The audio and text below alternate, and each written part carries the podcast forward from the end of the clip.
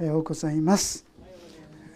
久しぶりにイザヤ書に戻ってきましたけどああやっぱり難しいなってそう思いませんでしたか？ずっとですねクリスマスメッセージでどちらかというと分かりやすいところがだったかもしれませんがしかし私たちに今日もですね大切な真理を語ってくださっています。まあ、簡単に思い起こすためにですねどうだったか神様はイスラエルのため周りの国々にですね神に信頼せよってことをずっと語ったわけですよね。神に信頼しなかったらばいろいろ難しい問題が起こってくるよ。でいろいろ警告をしました。他のものにあなた方は頼ってるよ。ちゃんと神様に頼りなさい。そんなメッセージをですね語るわけですがしかしいくこと聞かなかったわけですがそういう中で前回35章は神様はこういう素晴らしい時を用意してくださっているよ。その前半の方はこれはイエス・キリストが来られた時にすでに成就したことですよね。ちょっとだけ読みますと35章の5節から「その時目の見えない者の目は開かれ耳の聞こえない者の耳は開かれる」その時足を泣いた者は鹿のように飛び跳ね口の聞けない者の下は喜び歌う荒野に水が湧き出し荒地に川が流れるからだまさしくイエス様が来られた時ですねこういうことが、ま部分的に成就していったわけであります。しかしそれ以降の多くのところはこれは千年王国と言われるこれから起こることですよね。えそこには王子がありその道は聖なる道と呼ばれる。汚れた者はそこを通れない。これはその道を行く者たちのもの。そこを愚か者がさまようことはない。うんぬんとこうありますね。10節主に上がられた者たちは帰ってくる。彼らは喜びを歌いながらシオンに入りその頭には常しえの喜びをいただく。楽しみと喜びがついてきて悲しみと嘆きが逃げ去る皆さん私たちにはやがてこのような素晴らしい祝福が恵みが用意されているというこの確信を揺るがされないようにしたいと思うんですね。それによって私たちはどんな困難や戦いがあってもいや最終的には勝利するんだこういうところにしっかりと立っていくことができると思います。それに続くところが今日の36章でありますがここまである意味においてこれから起こる素晴らしい神様の約束が語られるんですがふっとこう36章現実に戻らされます。現実はどういうところだったか。これはアッシリアという国がもう攻め込んできてるわけですよ。もう風前の灯火。その出来事でありますがしかしこの中で今日ご一緒に学んでいきたいのはこの出来事を通して神様は素晴らしいことをしてくださったんです。もう何度か何度かお話ししてきてますよね。ヒゼキヤ王が本当に主の前に出て悔い改った時になんと18万5,000という大軍この大軍がたった一夜にしてみんな滅びてしまった。あるいは敗走してしまった。ありえないことが起きたわけです。それはこのヒゼキヤの戦い。祈りを通してということですが今日はこの前半のところですけどもじゃあどんな状況の中でどういうふうに戦ったのかそれを見ていきたいと思うんであります。36章1節から読みします。ヒゼキヤ王の第14年のことであった。アッシリアの王セナケリブがユダのすべての城壁のる町々に攻め上りこれを取ったこのヒゼキヤ王の第14年というのは紀元でいくと紀元前701年のことです。701年。その時になんとアッシリアがですねダーッてこう攻め込んできてるんですが実はこの前にちょっといろんなことがあったんですね。ちょっと次のところを読みますがアッシリアの王はラブシャケを大軍とともにラキシュからエルサレムのヒゼキヤ王のところへ送った。ラブシャケは布さらしの野の王子にある上の池の水道のそばに立ったとこう書いてあるんですが実はですねイザヤ書をずっと学んできたんですが覚えてますか？このヒゼキヤ王という人のお父さんがアハズという王様だったんです。7章に出てきますよ。でそのお父さんの時に何が起きたか。実は北イスラエルとアラムというこの2つの国が協力してユダの国を攻める攻め込むということを聞いたんですよ。でその時にこのお父さんアハズはどうしたかって言いますと神様により頼まずにアッシリアという国により頼もうとしたんです。でもねそれは違ってるよというのが今読んだこの布さらしのノエの王子。ここでアハズとそしてイザヤが出会ってその警告を聞いたんです。神に信頼せよ。でもその時にそして神に印を求めようなんて言われたんですね。そしたらアハズは「私は求めません」なんて。一見するとなんかね疑わないみたいな感じそうじゃないんです。信頼することができなかったんですね。で結果として神様はだったらば神ご自身があなた方に白一つの印を与えるよ。神自らがですね処女が身ごもっている。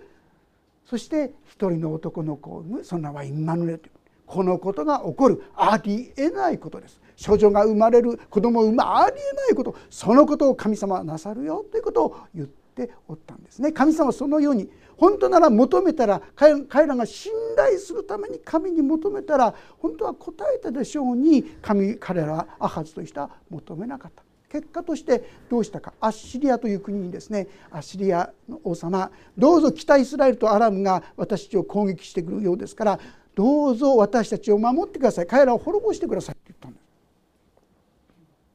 そしたらアッシリアの王様は実際この北イスラエルとアラムが分かったってわけでそれを滅ぼしてくださった紀元前722年のことでありますイスラエル北イスラエルはその時に滅びてしまったんですね。さあ彼らはああよかったよかったと安心していたでしょうかアッシリアの目論見はですねそこでとどまらないですよ。北イスラエルだけじゃないこの漢字のユダの国も攻め落とそうとこうしているわけであります。人間の策略ですね。アッシリアに耐えれば大丈夫だ。本当の意味で頼りにならないものを頼りにするとこういうことになってしまうんですよ。その結果として今やですねもう風前の乏しみユダの国もです北イスラエルもめちゃくちゃにされちゃったですけどもユダの国も今やですね滅ぼされようとしているここにですねユダのすべての城壁のある町々に攻め上りこれを取ったと書いてあるんですがこのセナリケリブのですね記録によれば46のユダの町々がみんなもう征服されてしまった。要するにアッシリアがもうそこを占領する状態だった。残っているのはエルサレムだけという本当に風前の灯火どうしていいかわからないそういう状況の時のことであります。それが今のこの背景ですねこの箇所の。そしてこにあった神の池池の水道のそばに立ったっていうのはさっき言ったこれはアハーズという王様にイザヤが「ダメだよ神に信頼するべきなんだよ」って言ったのがこのこの場所なんですよ。で今や同じ場所に立ってそして今や同じような攻撃を受けているんですが実はこの時ですねここには直接には書いてないんですがこのヒゼキヤ王っていうのが一つの失敗をしてきたんです。それ何かって言いますとね第二列記の18章というに細かく書いてありますけどもそこにヒゼキヤがどういうふうにするかって言った時に今アッシリアが攻め込んできたでしょ？前は北イスラエルとアラムが攻め込んだ時にアッシリアにより頼んだんですが今やそのアッシリアそのものが自分たちのところに攻め込もうとしているでその時に彼らがやったことは何か。エジプトに頼ろうとしたんです。アッシリアに被験するような力を持つのはエジプト。だから神様により頼まないでエジプトにより頼もうとした。実はお父さんのアハズと同じ失敗をしてしまったんです。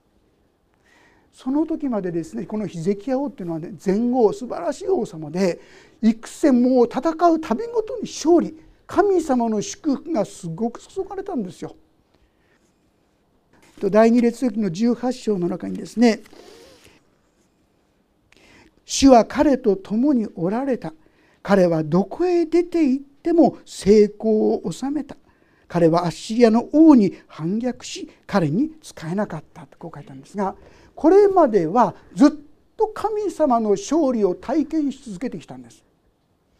ただ目の前で周りの国がみんな滅ぼされてしまうこういう危機に陥った時にヒゼキヤの信仰といいましょうか思いもぐらぐらされてしまったんですよ。そうして彼はさっき言ったようにエジプトに頼るという失敗をしてしまった、まあ、その時のそういう状況の中にあるわけであります。3節ヒルキヤの子である宮廷長官エルヤキン初期シェフナおよびアサフの子である士官ヨアフは彼のところに出て行った。ラブシャケは彼らに言った。ヒゼキヤに伝えよ大王アッシリアの王がこう言っておられる。一体お前は何により頼んでいるのか。口先だけの言葉が戦略であり戦力だというのか。今お前は誰により頼んでいるのか。私に反抗しているが。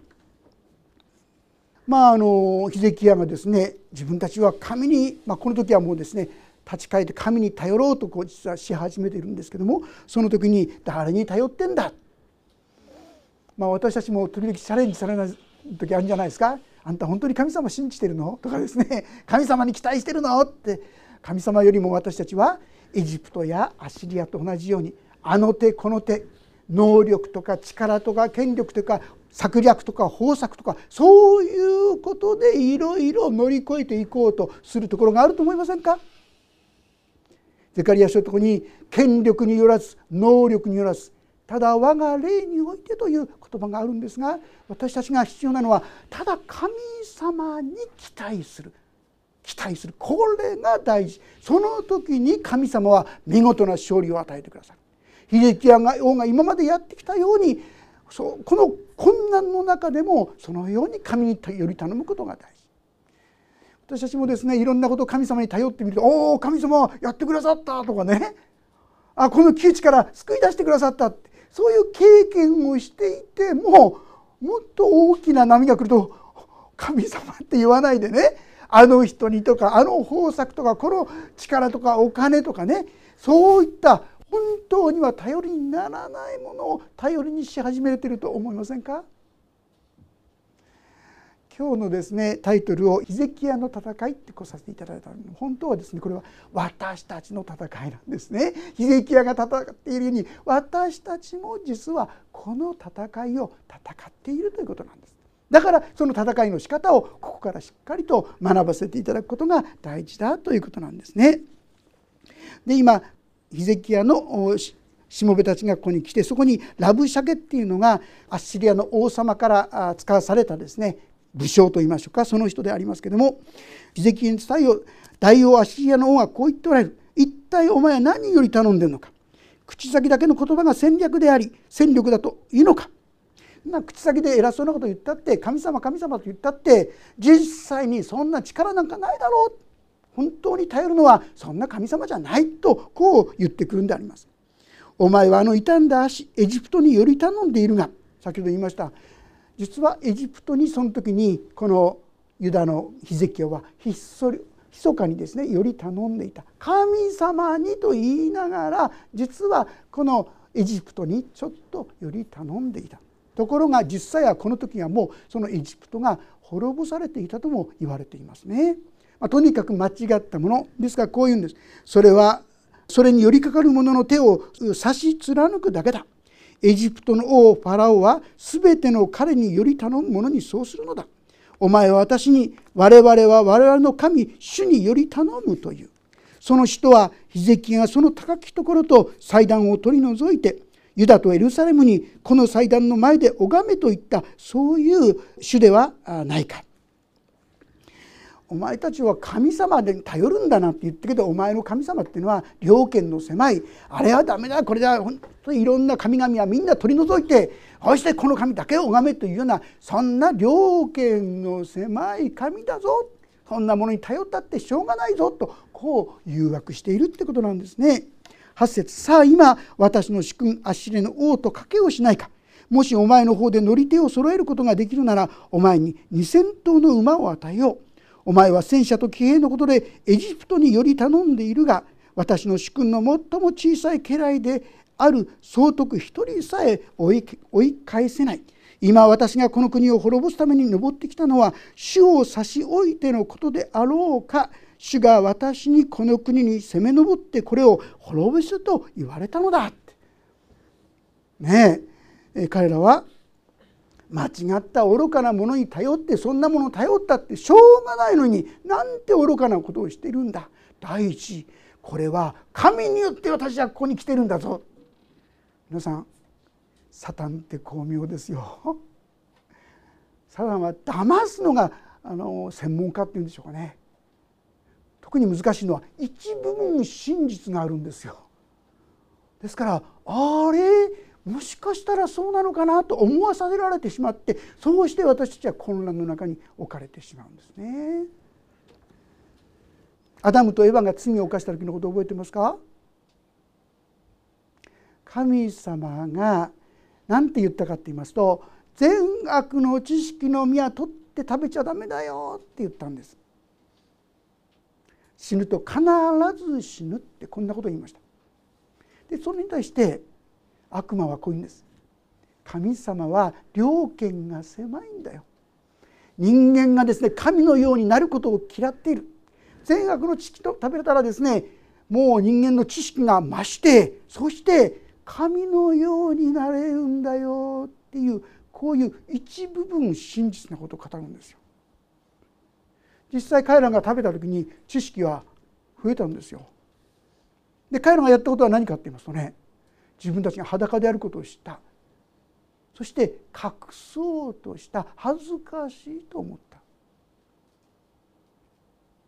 で人の前で隠したりごまかしたりするっていうそういう生き方が普通になってしまった。私たちの人間お互いに裏切りあったりですね裁いたり憎んだり。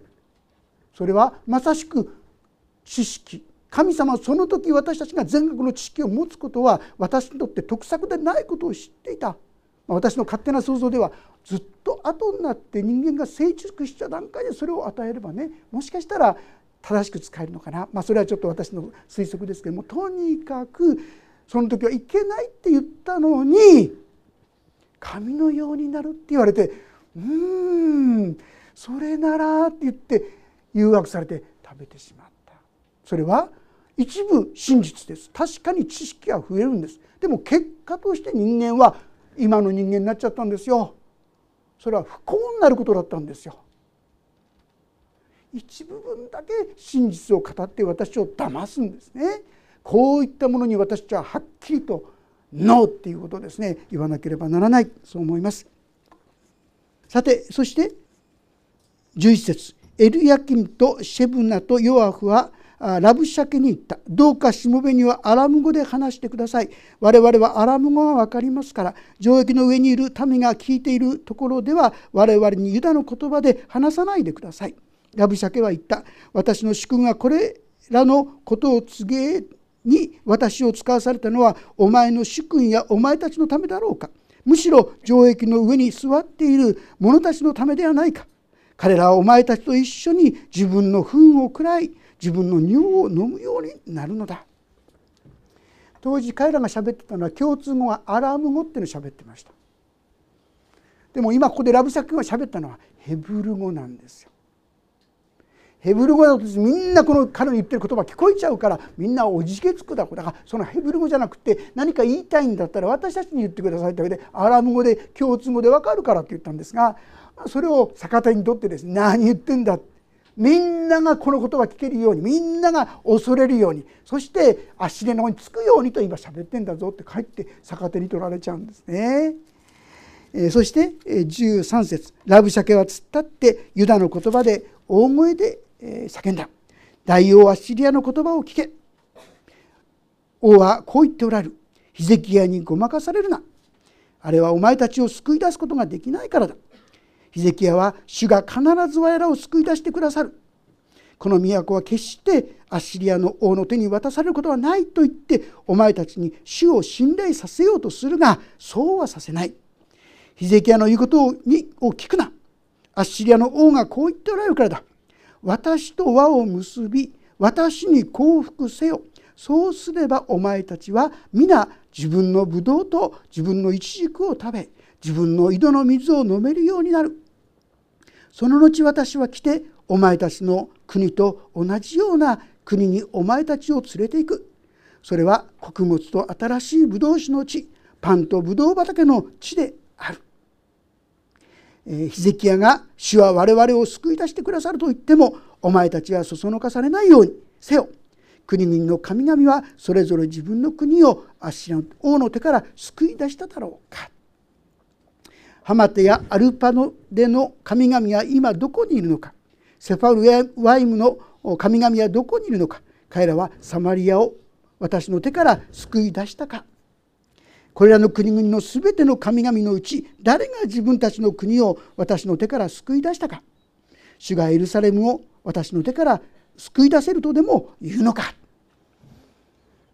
このように、ま攻撃すると言いましょうか誘惑してくるんですね。どういうことだったんでしょうか。まず第一はですねまあ、さっき言ったようにひどい言葉ですね。お前たちは結局自分の糞を食らい自分の尿を飲むようになる。ああ大変だ。シリアにやってそんなもん出ちゃったら大変だ。って恐怖心をまずは起こさせますよね。でさらにヒゼキヤなんかに信頼するな。ヒゼキヤの神が助ける。そんなことはありえない。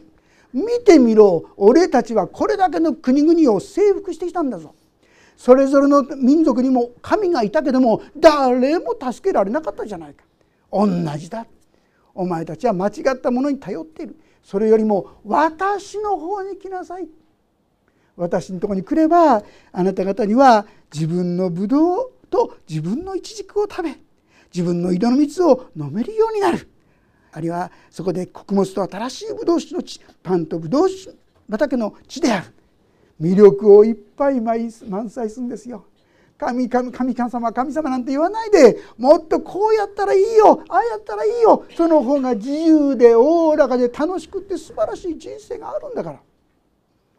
ちょうどアダムとエヴァに対して神のようになってと言われたそこと同じ誘惑の声がそこにあるわけです。で実際目の前で「ダメだったでしょ？俺たちのが強かったでしょ」って言われたらたじろぐでしょ皆さん。でこのことが先ほど言いましたサタンから私たちにも日々起きてるってことなんです。エペソ書の6章の10節というところちょっと開けてみましょう。エペソ書の6章の12節ですね。開けられた方はご一緒に開きにくい方は聞いてくだされば大丈夫ですのでエペソ書6章12節3はい。私たちの格闘は血肉に対するものではなく支配力この暗闇の世界の支配者たちまた天井にいるもろもろの悪霊に対するものです私たちは日々このような悪霊との戦いサタンとの戦いをしているんだということをしっかり忘れないようにしなさいよということです。でそれに打ち勝っていくように。それはどういう戦いかと言いますと簡単に言えば神様に信頼しなくなるように。神様から離れるようにという誘惑なんです。神様なんかについてたって何もいいことないよ。それよりも私たちと歩むならもっと豊かになりますよ。もっと社会的な地位もつくでしょうしこんな祝福あんな祝福があるでしょう。どうでしょう皆さん。大体ね悪魔の攻撃は皆さんの中で一番弱いところと言いましょうか。惹かれるところについてきますよ。人によってある人は物かもしれませんよね。お腹空いたらもうダメとかね。ある人は名誉とか地位かもしれませんしある人はお金かもしれないし。そこを攻撃していくんですよ。イエス様を攻撃した時どうだったですか？覚えてますか？悪魔の攻撃。イエス様が40日40夜断食した後でお腹空腹になったんでお腹空いたんですよ。でその時に言ったのはどういうわけだったかと言いますとあんたは神の子だって言うじゃないか。そして神の子だったらこの石をパンに変えることなど簡単でしょ？だから今お腹空いてるんだからパンに変えてごらんなさいよ。食べて満腹したらいいじゃないですか。ってこういう誘惑ですよ。何も悪いことないように思いませんか？その力がありますしそうできるしお腹空いてるんだから。でも悪魔の攻撃はそうじゃない。本当にこう悪賢いというんですか密かな計画だった。それはあのアダムとエヴァを誘惑したのと同じように。あんたね父なる神様の言うことを聞いてるんじゃないよ。自分の力で頑張りなさいよ。自分の力で歩んだ方が絶対祝福なんだから。ね、それに対してイエス様は私たちはパンの身にていくるにあらず神の口から出る一つ一つの言葉によるって言ったんですよ。要するに神様に導かれてパンを食べる。神様と共に歩むのでなければ本当の祝福でない。でもここでの誘惑は神から離れて自分の力や能力や才覚やそういったもので立派になってごらんなさい。そうするならば私たちは一見幸せそうに見えても心はカラッカラ。本当の幸せとは全く違う。まさしくそういう虚しい生き方になってしまう。こういう誘惑だったんですね。悪魔は同じように私たちをもですね神様から離れていくように神に信頼しないようにありとあらゆる手をもっと神じゃなくて違う方法があるんじゃないか。あの人がこの人あるいはお金が権力が地位が名誉がそんな誘惑をしてくるんですが要注意ですね。そして私は神を信頼しているか。通っていきたいと思います。さあ彼らのに対して打ち勝っていく方法が何であったかそれを見たいんですが次の言葉21節にこうあります。人々は黙って彼に一言も答えなかった。彼に答えるなというのが王の命令だったからである。まあ先ほど言いましたようにこの出来事を通して驚くべき勝利が起きました。神に信頼しきったこのヒズキヤの祈りはですねたった一夜にして18万5千というその敵をですね滅ぼし尽くし駆逐してしまったんですね。神に信頼するこれこそが大切だということをこれからですね先に進んでいくんですがこの段階でヒゼキヤが彼らに命じたことは何であったかと言いますとここにありますように一言も答えなかった皆さんね悪魔の誘惑だなと思ったら黙ること大事ですよ。分かってもない何だか分かってないことを言ったりするととんでもないですね。混乱や落とし穴に落ちてしまうかもしれません。実は先ほど言ったアダムとエヴァの罪の犯した時のことをちょっとだけ見てみたいんですが3章創世紀の3章の中にですねこの誘惑の言葉をちょっと見てみますが3章の一節開けられる方は見ながら聞いてくださったと思いますが3章の一節さて蛇は神である主が作られた野の生き物の中で他の誰よりも賢かった。蛇は女に言った。園の木のどれからも食べてはならないと神は本当に言われたのですか？ってこうまず問うてきたんです。覚えてますか？2章のとこですねもし確認当たったら読んでください2章で神様が言ったのはあなたは園にあるどの木でもどの実でも食べていいよって言ったんですよ。ただ園の中央にある全額の知識の実だけはそれだけはダメだよって言ったんです。99.99%全部いいよ。ただ1本だけダメだよってところが女はこれエヴァですね。エヴァのが誘惑されたか安かったところにありましたけども女は答えようとした時にどう言ったかそれを見てみますが2節。女は蛇に言った。私たちはその木の実を食べてもよいのです。これはいいんです。正しいんです。次。しかし園の中央にある木の実についてはあなた方はそれを食べてはならない。それに触れてもいけない。あなた方が死ぬといけないからだと神は仰せられました。って書いてあるんですが皆さん2章の中のことをちゃんと読んでください。中央にある木の実については実はね2本あったんですよ。本は善悪を知る知識これは食べちゃダメって言ったんですがもう一本あるんです。それは命の木の実です。これは食べてよかったんです皆さん。でも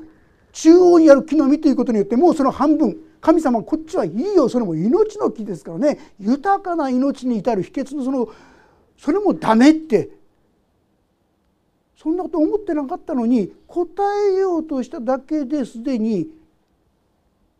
騙されてしまったんですよ間違ったことを言い始めたさらにはですね次のところで「あなたはそれを食べてはならないそれに触れてもいけない」こう言ったんですが神様そんなこと言ってないですよ。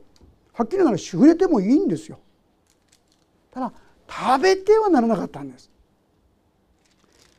いかにも神様ああしちゃダメだこうしちゃダメだこうでなきゃダメだああダメなんか狭く制限してですね厳しく厳しくやってるように思わせるんですよ。神様が言ってないことをですねなんか心の中で思い起こさせられてしまうんですね。そして最終的には死ぬといけないからだって言うんですが皆さん死ぬといけないからって何パーセント死ぬんですよね。もう 5%10% か90%ぐらい神様が言ったら必ず死ぬ。これ100%です。ところがもうほとんどある意味でこの言葉を否定するほどのいけないからだっていうことを主になってしまった。こうなると先ほどもちょっと言いましたけども4節から「すると蛇は女に言った。あなた方は決して死にません」それを食べるその時目が開かれてあなた方のが神のようになって善悪を知るようになることを神は知っているのですってこう言ったんですよ。もう神様の言葉あなた方は決して死にませんと言われてもおかしいと思わないほどにもう騙されてしまったんですよ。答えようとする自分の知恵や自分の経験やそういったもので答えようとすると騙されちゃうんですよ。私たちが第一の方法それに対する方法は黙ることです分からないことについてはまだ分からないって言ったらいいでしょう。まあ、あえてもう一つ付け加えるなら神の言葉で答えるイエス様はそうしましたね。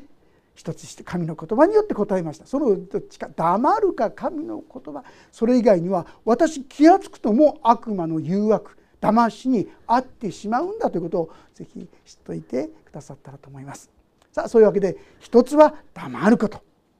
そしてもう一つは先ほどイザネ書の方をですね見ますと彼がへりくだったということが記されています。ヒルキアの子である朝廷長官エリアキン初期シェブナアサクの子である士官ヨアフは自分たちの衣を引き裂いてヒゼキヤのもとに行きラブシャケの言葉を告げたとあるんですが、まあ、まずはこう自分の部下たちですけども彼がへりくだった、まあ、37章に入りますとこのヒゼキヤも本当に主の前にへりくだったことが記されています。私たちに必要なのは「おお主よ」と言ってですね本当に主の前にへりくだるこのことが必要その時に私たちは神の勝利を体験していくことができるんですね。自分の力や自分の知恵により頼んでいる時にはなかなか神様のそのような勝利を体験できません。ところが神様により頼んでいくと不思議なことが起こってくる。まあ、それこそ今日ですね新街道で来てくださったんですがある教会でですね新街道を作ろうとした時にその教会でですねちょうどその時に住宅ブームが起きてたそうです。住宅ブームが起きてたんでこのお金そのためにお金を蓄えてたわけですこの資金を使ってそれをまず住宅を建てて今作れば売れるそういう状態にまず住宅を作ってしまってそうしてそれをちょっとお金を大きくしてそして新街道に向かったらもうすぐ進んでいくじゃないですかみたいな話があった。ある人たちはそんな方法で神様は作るはずがないおかしいって言っても多くの人はあそうかそれならそれでいけるんだったらいいんじゃないの？っての思うんでその資金を使ってまず住宅を作ってしまったそうちょうどその時に住宅不況が訪れたそうですもうめちゃくちゃですねもう使ったお金をもうそれも売れなくなってしまう人間により頼む知恵により頼むっていうのはこういうことなんですよね。でもその教会のことその教会はその時から真剣に自分たちがとんでもない過ちをしました。神に頼るべきことを本当に人に頼ってました。許してください。って真剣に悔い改めて祈りが始まっていた時にもう一度ですね見事なあそこでですね深海道に向かうことができたんだそうですね。神様は立ち返ることを遅いとは言わない。いつでもあ間違ってたと気づいたらその時に立ち返ればいいんですね。そして神様そこに素晴らしい技をなさってくださる。悪魔は今もですね私たちに誘惑しかけてますよ。神様に頼ったってしょうがない。そんなものよりもっとこうしろああしろ。この知恵を使ってあれを使って知恵を使うことも全然悪くないんですよ。だけども神様にあってなんですよ。神様を無視していく時に私はとんでもない混乱や愚かなことになってしまうかもしれません。神様は神様にあって信頼するものを通して御業を表してくださる、この恵みを共に味わっていきたいと思います。最後に詩篇のですね62編。詩篇の62編をと読んで終わりにしたいと思います。62編の1節2節と8節をご一緒に読んでみたいと思います。ページ994ページです。詩篇の62編。1節2節そして8節ですがそれではご一緒に読んでみましょう。3はい。私の魂は黙って神をただ神を待ち望む。私の救いは神から来る。神こそ我が岩我が救い我が櫓。私は決して揺るがされない。8節。民よどんな時にも神に信頼せよ。あなた方の心を神の御前に注ぎ出せ。神は我らの酒どころである。私に必要なのはこの神様を待ち望んでいく。あの手この手ではなくてただ神様を待ち望む。神様そのものに酒どころとなってくださる。この恵みを共に味わっていけたらと思います。お祈りをいたします。神様あなたが御言葉を通して私たちに神に信頼せよと何度も何度も語ってくださっていることありがとうございます。でも私たちは目の前の困難や試練や苦しみに遭う時に神様よりもあの手この手あの人この人手っ取り早く神ではないものに頼ろうとします。まさしくこれはこのユダの姿と全く同じです。でも主よ悔い改める時にこのヒゼキヤが主の前にへり下った時にあなたはなんと一夜にして驚くべき出来事を成してくださいました。どうか私たちもさまざまな弱さや愚かさがありますがその中で主よあなたを信頼する者にならせてください。そしてあなたの栄光を見させてください。お一人お一人今そんな困難や試練に遭っている方いるでしょうか？主よどうかそこで主よと叫ぶ声を上げさせてください。そしてあなたが確かに守ってくださる。導いてくださる。そんな恵みを味わってきなさることができるように祝福してください。お一人一人のうちに主を待ち望む信仰が豊かに豊かに与えられますようにお願いします。イエス様の皆によって祈ります。アーメンもうしばらく自分の言葉でしばらくの間応答の時を持ちたいと思います。